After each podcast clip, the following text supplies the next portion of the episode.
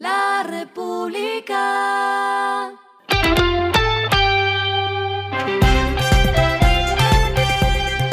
Al final de la jornada, esto es lo que debes saber sobre el comportamiento de los negocios, las finanzas y la economía. Las movidas de hoy fueron.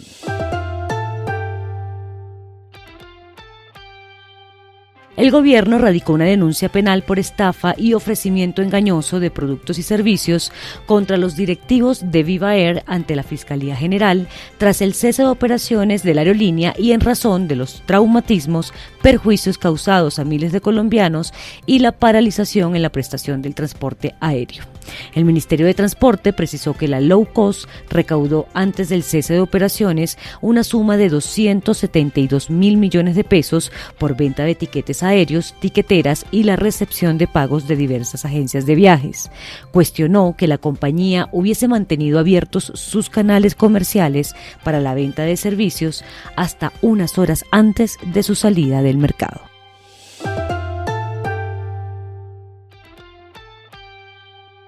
Jerónimo Martins, la dueña de tiendas Ara, cumple 10 años de operación en el país y a propósito del aniversario anunció una inversión para los próximos 5 años de 1.057 millones de dólares.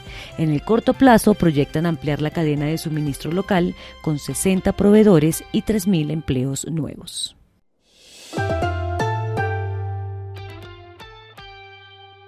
Banco GNB Sudameris actualizó las tasas y ahora el interés para uso de tarjetas de crédito queda en 25,05% efectivo anual, entrando a competir con los demás bancos que ya han venido haciendo este anuncio. La compañía de financiamiento Tuya también informó sobre este tema y extendió los beneficios ya anunciados a principios de la semana para los clientes de la tarjeta de crédito que tienen con al costo. A partir del 16 de marzo, los intereses de estos plásticos bajarán a 25% para las nuevas compras y que tengan cupos menores o iguales a un millón de pesos. Lo que está pasando con su dinero.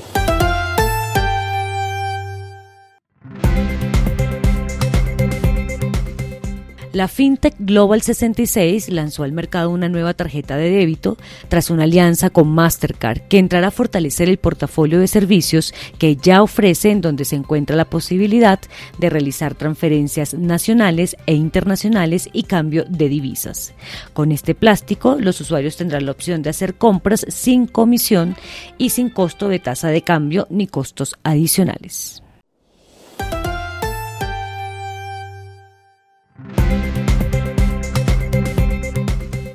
Los indicadores que debe tener en cuenta. El dólar cerró en 4.835,51 pesos, subió 99,48 pesos. El euro cerró en 5.100,97 pesos, subió 15,90 pesos. El petróleo se cotizó en 68,40 dólares el barril. La carga de café se vende a 2 millones de pesos y en la bolsa se cotiza a 2,23 dólares. Lo clave en el día.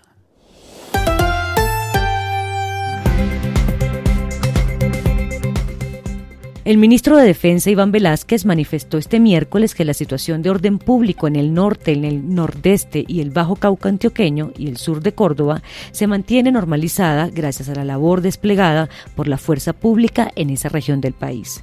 A través del programa Colombia Hoy Radio, el ministro Velázquez dijo que la situación actual es mucho mejor que la de hace una semana. El funcionario destacó que fueron dispuestos más de 10.000 miembros de la fuerza pública, 8.000 del Ejército Nacional y 2.000 de la Policía Nacional. A esta hora en el mundo.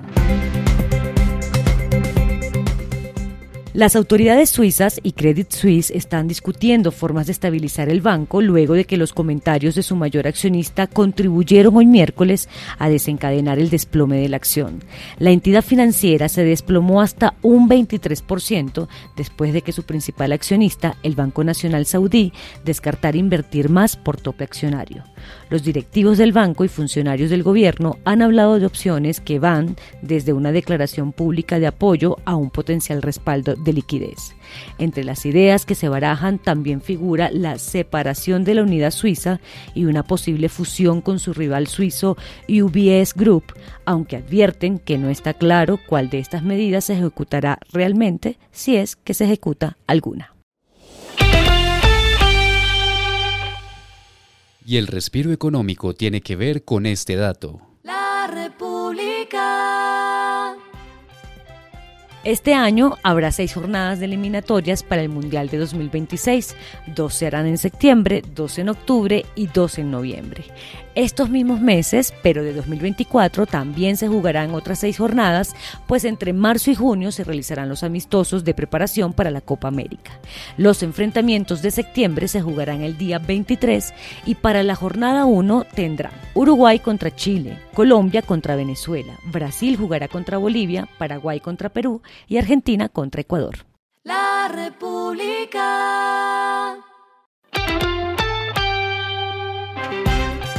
Y finalizamos con el editorial de mañana, una reforma a las pensiones en medio de la crisis. Es inusual en el sistema financiero global que estén abiertos dos frentes de crisis, en Estados Unidos y Suiza. En Colombia es más complejo por la reforma pensional que minimiza los fondos. Esto fue Regresando a casa con Vanessa Pérez.